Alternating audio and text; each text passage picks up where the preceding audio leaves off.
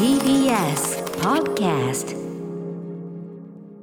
はいということで月曜日、えーいつもだったら月曜パートナー熊崎和人さんなんですが、えー熊崎くんが有給休暇を休暇をね有給休暇を、えー取っているため本日はこの方が、えー代理に来ていただいておりますはい、普段は木曜パートナーを務めております TBS アナウンサーのうないりさです。はい、おなぽんよろしくお願いします。よろしくお願いしますすいませんね、お忙しいとこ2週もね。いやいやうそんなことないですありがとうございます。で、まあせっかくうなぽん来てるからね、はい本当はここでバカ話の一つもね、また20分ほどにわたって繰り広げたいんですよ。ううんん、あのマックが新製品出ましたよみたいなメールもいただいてるんでね。値上がりもしましたしね。うん。値上がりねそのことをうん。悲しげにおっしゃってましたけど、うん。なんだけどちょっと本当にこれはね申し訳せっかくうなえさん来てるのにね申し訳ないんだけど大ちょっと事なお話ですよ。はいあのーまあちょっとまあ不法というかねそれに絡めてまあ私非常にちょっとあの思い入れが強い、方のちょっとお亡くなりのニュースとまあぜひ音楽とかもかけたりしたいんで、うんうん。ちょっとオープニング使わせていただいて、はよろしいでしょうか。もちろんです。始めましょう。アフター。シックスジャンクション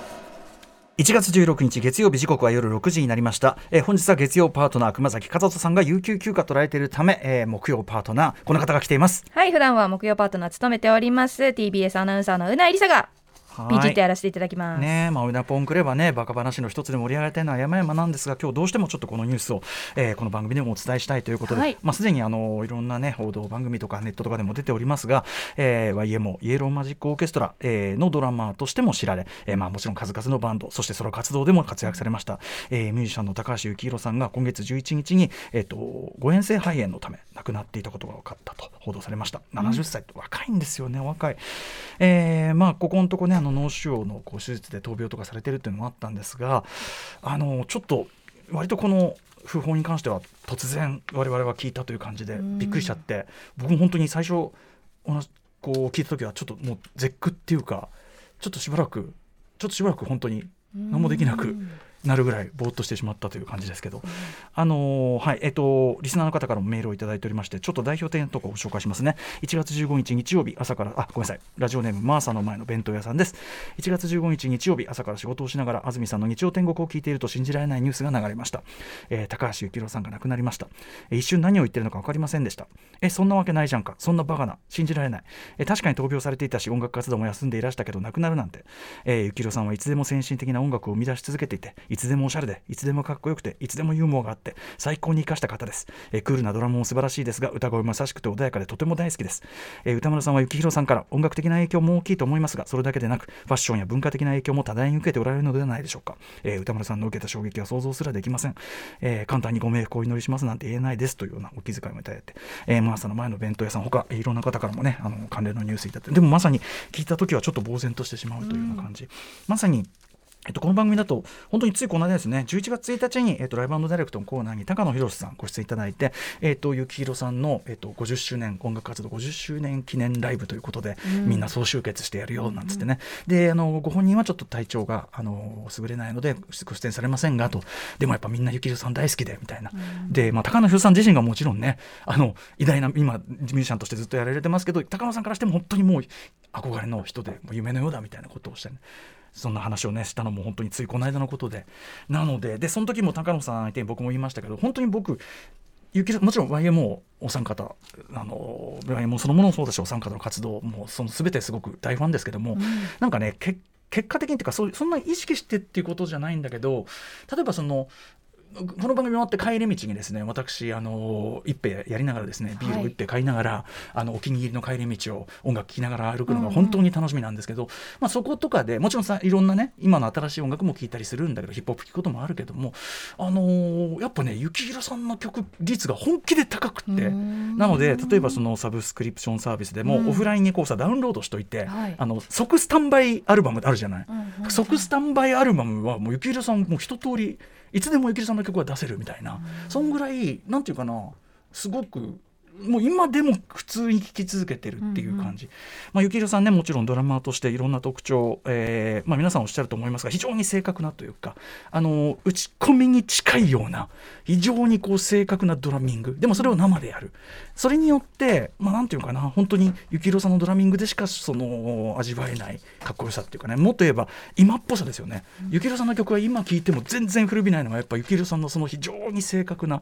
でもそれでいてちゃんと生のニュアンスも豊かかな。ドラミングあってこそというのもあるし、あとはボーカリストとしても非常に魅力的。あのすごく特徴ある歌声とあとなんだろうな。あの僕からするとやっぱりこうなんか弱い男性の歌っていうか、うんうん。かっこいいんだけどね。すごくおしゃれでかっこいいんだけど弱い男性の歌みたいなところですごく共感できる部分もあったし、あとまあめちゃくちゃおしゃれでかっこいいっていうんでいま、未だにすごく聴いてる。そうですね。ファッションの影響。例えばファッションブランドなんかもずっとやられてて思い出すのはもうとにかく中学の時からずっとファンですから憧れの人ですから、あのいろんなブランドやられてるんだけどブリックスモノっていうね当時やられてた僕らが中,、中高中学の時やられたブリックスモノのお店がえっとベルコモンズから西麻布に向かうえっとあれ外苑西の途中にあってちっちゃいお店だったんですけどそこ行ってとりあえず買えないんだけど、はいシャツだけこう見てえー欲しいなみたいな。思ったりとかねそんなのもすごく思い出しますしとにかく、えー、といろんな曲をかけて思い出を語るみたいなことをやってるのもキリがないぐらいなんですがまずはじゃあちょっとねあの幸宏さんのいろんな曲かけようという時に僕が多分回数で聴いてるのはこれだと思います、はい。えー以前ライブダイレクトのコーナーサンディサンセッツのサンディさんお越しいただいた時もねこれの名のダブバージョン最高ですなんて話もしましたけど、えーそのオリジナルバージョンとかね元は高橋幸宏さんの曲です。あの YMO のレゲエっぽい曲80年代の超かっこいい曲多いって話を前もしましたけど、えーまさにちょっとその典型で一曲と言えるんじゃないですかね。1981年、えー Neuromantic というアルバムの収録曲です、え途中あの、えーアンディ・マッケイさんね Roxy Music のアンディ・マッケイさんのサックスがめっちゃかっこいいんでそこのところまでは間違いなくいきたいと思います、えー高橋幸宏さんで Drip Dry Eyes。はい、えーちょっと途中ですが失礼します、えー高橋幸宏さん1981年アルバム「Neuromantic」収録曲「Drip Dry Eyes」聴いていただきます。めちゃくちゃかっこいいですね。40年前の曲ですよ。なんかエモさを感じます。もちろんねそうだね、うん。あとやっぱクールさかな、ううんんあのー同時代の曲と比べてもまあ古びなさちょっと異常っていう一曲かなと思いますね。他にもちょっとねいろんなあのお話はしたいんですけどとりあえずあのあ今ベラベラベラベラ話してますけどこれもう僕あくまで本当に一ファンです。をね聞いてお分かりの通りあの幸宏さんご本人とお会いしたのは2010年、えーワールドハピネスというね YMO 皆さんが開催されているフェスに、えーまあ若干場違いながら我々ライムスターご出演させていただいて出演させていただいて、えーで打ち上げも参加してもうでもまあ僕もマミーディもジンもまあもうヒーローたちですから、伝説のヒーロー。もうだからなんかあまりにも伝説の人たちすぎてちょっと逆に緊張しないぐらいの感じで、ゆなんかもう夢の中にいるような感じ。で打ち上げも参加させていただいて特にねやっぱり幸宏さんとはお話ししました、その時。あのラジオ聞いてるよなんて言っていただいて、え映画表えっ？つって、僕あの幸宏さんが出てるとある映画をすごいめちゃくちゃディスったんですけど、そんな話とか。あとね、まあ、幸宏さんの出てた映画4月の魚の話なんてね、これはまた4月の魚の話は話でねライムスターのねあのメンバー元メンバードクター・ルーパーが1か月間家出した結果新宿の映画館で我々は4月の魚を見ていた。まあなんかいろんなね面白い話やっぱあるんだけど、なのでそのお会いしたのはその2010年のその1回の時ちょっとお話しただけなんで本当にもうただのファンとして憧れというかねことで言わせていただいてます。はあ。またちょっと番組番組一回お越しいただきたかったですよね。もうまたこういう悔やみが増えてしまいましたけど、で、ちょっともう一曲かけたい。えっとね、今このドリップドライアイズをお聞きの通り、まあ、英語詞ですね、えーなんですけども、やっぱり幸宏さん、あの、日本語の歌も本当に素敵で素晴らしくって、えー次かけたいのはですね、いろいろ迷うとこなんだけど、えっとですね、これね、テレビで、バラエティ番組で、極楽テレビというですね、影山民生さんが、えー放送作家を務められて、えー1ヶ月、1ヶ月ぐらいでね、5回ぐらいしかやってないのかな。あっという間に打ち切られてしまったバラエティ番組があって、はい。これ、幸宏さん出ててですね、まあ、幸宏さんお笑いもすごい好きだったから、えーで、あのーそれのエンディングテーマがこの曲なんですよね、これからかける曲。えーおあれなんですね、あの、ワンサーフールというアルバム、ポニーキャニオンに移籍してのアルバムなんですけど、えー曲なんですけど、これはね、あの、イキルさんのその日本語詞の中でも一番、それこそえもめちゃくちゃエモいっていうか、やっぱりすごくちょっと弱い、あの気の弱い男の人が本当に片思いしてるだけの歌なんだけど、で、これあの、極楽テレビもあっという間に終わっちゃったし、でも僕らはすごいファンで、この曲、ゆきりょさんの中で一番普通の人が聴いて感動する、だからこれヒットする可能性あるんじゃないかって、勝手に、勝手にですよ、勝手に思って、でも自分たちで買うのとかは、その AKB のファンみたいなのいっぱい買ったりできないから。はいはいパルコのレコード屋さん行って、その今日の空のシングルをこうやって面出しこうあやっ手前に持ってきて。表に出したり。そういうことしてたぐらい本当に僕ね、でなんかこうゆきさんの中ではある意味ちょっとこう本当にここまでエモいのはなんかあんまないぐらい。だからそういう意味ではスタイリッシュなゆきろさんのイメージからはちょっとそういうエモさが勝ってるというような、はいえー一曲です。僕は、まあ、これ恥ずかしい話1985年16歳の時ですね、うん。なんでなんで俺の気持ち今を？一番今今そのお今今ので今俺が感じている気持ち、あのあの言いたくないけどこういう時があったんです。いや誰にだってありますよ。はいえー。歌丸さんにだってあるそう。まあそんな感じ、うん。えーちょっと歌詞にも注目して聞いてください、えー高橋幸宏さんで「今日の空」はい、えー高橋幸宏さんのね「えーワンサーフール」というアルバムから「今日の空」聞いていただきました、まあ、1985年正確には私この大体1年後ぐらいにね、まあ、こういう境遇というかね、うんうん。まああるわけですけどそれはまた別の話。甘酸っぱいやつ。ああそういう、まあ、甘酢っていうかもう酢鴨ですから、まあ、苦いだけなんですけど 酸っぱかったり苦かったりするだけなんですけどそういうその酸っぱかったり苦かったりする境遇をだから、さっきの例えば「ドロップドライヤーズ」とか超おしゃれな曲とかで、あのなんていうかなちょっとこう輝かしてくれるっていうか、いつものしょうもないその帰り道も、まあ、なんかこうかっこよく輝かしてくれる。でいずれ自分もああいうかっこいい大人になるんだみたいなね、えー思ってるというかね。だからやっぱり生さんがロールモデルだったことは間違いないですよねそれはね。とかねもうあの曲かけるたびにいろんなことは出てくるんですがこの曲にはこういうあれがあってとかもちろん。あともう本当にあの今日はごく一部の曲しかかけておりませんが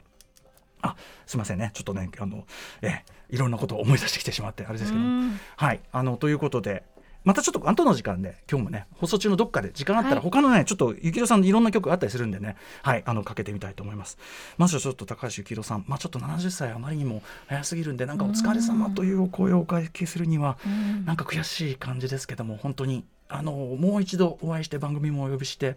お話伺えばよかったという本当に後悔が募ります。はい、えーお悔やみ申し上げます。あのはい、まああの曲は聴き続けますのでということですかね。本当にありがとうございました。はい、えーということでカルチャークリエーションプログラムアフターシックスジャンクション本日のメニュー紹介いってみましょう。6時30分からのカルチャートークはプロ評価プロインタビュアーの吉田剛さん。今日は M1 優勝で話題のお笑いコンビウエストランド河本太さんについて、えー、郷さんがインタビューしたところなかなか危なっかしい発言が多かったということで M1 チャンピオンの真の姿を語っていただきます。そして7時からは日替わりでライブや DJ プレイをお送りする音楽コーナーライブダイレクト今夜のゲストは DJ 音楽プロデューサーラジオパーソナリティの竹尾ジョン乙黒さん TJO さんです。今夜はですねまさに、えー昨日竹高橋幸宏さん訃報が出たことを受けまして、えー世界の音楽シーンに多大な影響を与えたユニット YMO とその遺伝子スペシャルミックスをお届けしてくださるということです。ありがとうございます、そして。7時半からは、えー番組内番組ベンチャー企業キュレーションプログラムブースト。メインパーソナリティはウーム株式会社代表取締役会長の鎌田和樹さんです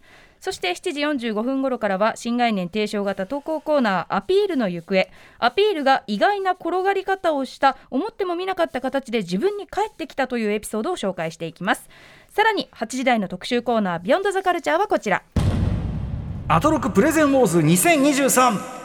はいということで2018年に始まったこちらの番組も4月から6年目に突入。ねええーフレッシュなカルチャーを毎日届けたい。新しい概念を次々と発見したい。そんな思いをさらにパンプアップするべく久々のプレゼンウォーズ開催いたします、えーラジオの作り手が一番ワクワクするのはやはり企画を立ち上げる時もしくは企画を思いついた時でございます、えー今後単行本化もしくは映画化されるような企画が本日産声は何がきっかけなのかりません。産声を上げるかもしれません、えーということで私大好物のこちらの企画、えーまたまたうないさんにも参加いただきはい。皆さん慣れたものですよね。いや楽しみですね。いろんな抱き企画の数々がね。前回も木曜日で、ええ。はい、おいっすつまらない話意外とアピールの行方そうなんですよ、ん。意外とねおいっすつまるもうつまらない話とかねこんな抱き企画がと思ったんですが、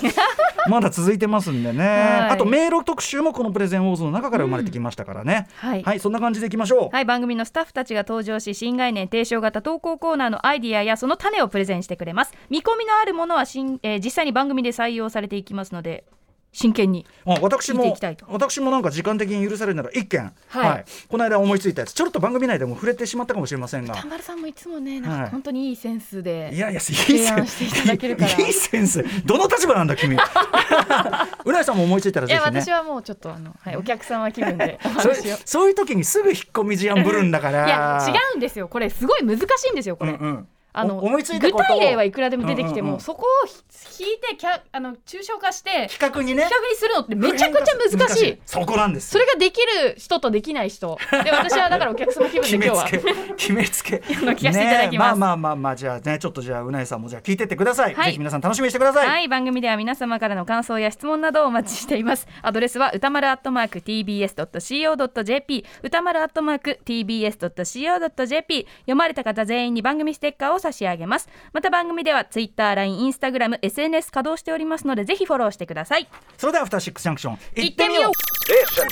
After Six Junction. まだまだゆきろさん曲いくぞってね、もう埋め尽くしてやるすいませんねうなえさんね今日いやいやいや。いやあのお話の余地がなくなっちゃって、えーちょっと今日これからもう一曲かけたいんですけど時間があるんで1982年のアルバム「What Me Worry」というアルバム。これはですね作曲は教授です。坂本龍一さん、はい、やっぱそのお互いねクロスしてこう作曲とかそういうのをしたりするのもね、YMO この時期ありましたし、でですねこれがまさにさっきも言いましたけど YMO レゲエシリーズというか YMO レゲエってそのレゲエテイストな曲のまた名曲の一つでございます。えー、ゆきろさんの日本語詞も最高でございます。えーアルバム What Me Worry から高橋ゆきろさんで、回想フラッシュバックお聴きください。はい、こんな感じでね、ゆきろさんの曲を合間にね、ここぞと挟み込んでいく本日の放送。これ聞いてる時はちょうどまだ中学生ですから、私ね。うん、あの暗黒の日々を救ってくれましたね。なんとか生き残りました、プリズンをこれでね。After Six Junction. はい、えーお亡くなりになってしまったね高橋幸宏さんの曲を今日はできるだけかけたいということで、もう一発言っていいですか？もちろんです。はい。えーっとねこれ4月の魚というですね大林信彦さんの監督作、まあいわゆるジャンル的にはスクリューボールコメディって感じかな。ははい。い、えーで高橋幸宏さんが主演で,、えー。でサウンドトラックやって、はい。で、まあ、主題歌。これが4月の魚、えー、プワゾンダブリルというね、えー一曲でございます。ちょっとちょっと曲の話さっきちらっと言いかけたんだけど、すごく私思い出深いんですよね、これ。うんうん。うんあのーこの映画自体は僕らはあのリアルタイムというよりはですね2本立て上映をね「パンツの穴」というですね、まあ、ちょっとエッチな青春、えー映画みたいなのと、まあ、2本立てを新宿でやってて、それをですね、えーライムスターの、まあ、元メンバーであるドクター・ルーパーがですね、1か月近くぐらい家出し彼はすごく昔で家出してたんですけど、家出してるのを僕と西川君と友人と一緒にですね、いい加減帰れよと説得しにまあ、面白半分説得しに行って、でじゃあこの2本立て4月の魚とパンツの穴のオールナイト2本立てを見たら帰れお前っつって、うん。で前から見見たかったからゆきろさんの映画っつって、で見て。であ面白かったねっつって。で表出てきたらあの彼のご両親があのメインメインね涙溜めてお迎え来ててこれはですね私が母に私はいい子だったんで、はい。母にあのいこういう理由であのオールナイトの映画見て帰るからっつってあの報告しちゃっててまあ、ちょっと私の母にねこのご両親が言ってですね問い詰めた結果母から母へ伝わったんですまあね、母もですね私もそこまでね守秘するねあ義務もないからっつって、はいはいはい。まあそれはそうですっつって、はい。まあお迎え来て来てもらって、でもだからそこでなんかこうあ朝朝焼けでさ その中で なんかすごいえ何？何歳ですか？大学？10違う違う違う違う。高高2です。高高二？高1か。高1かな？高2かな？そのぐらいの時でとにかくもう何これみたいな。無駄にドラマチックなこの絵面やめてくれるみたいな感じで。であのーもまあそんな思い出があって、うん。でその2010年のワールドハピネスの時にゆきろさんと打ち上げでおはいはい。話しした時に、あのーその話もねその話もってことじゃないんですけどそうそうそうなんはいてしようかなと思って4月の魚がつったら、ゆきろさんはちょっとその時点ではあんまり4月の魚この映画の話あんましたくなかったみたいで、うん。そあのそそこはねちょっとねあそれはちょっとその話はちょっとああそこは掘り下げなくていいよ。でもねその2018年のライブの時になんか初めてこの曲をライブでやられたとか、そのぐらいことらしいですけどね。僕でもこのサウンドラもすんごいかっこよくてすごい好きで、あの特にこの曲いまだに聴きながら帰ったりするんで、はい。4月の魚ポワゾンダブリルでございます After Six Junction.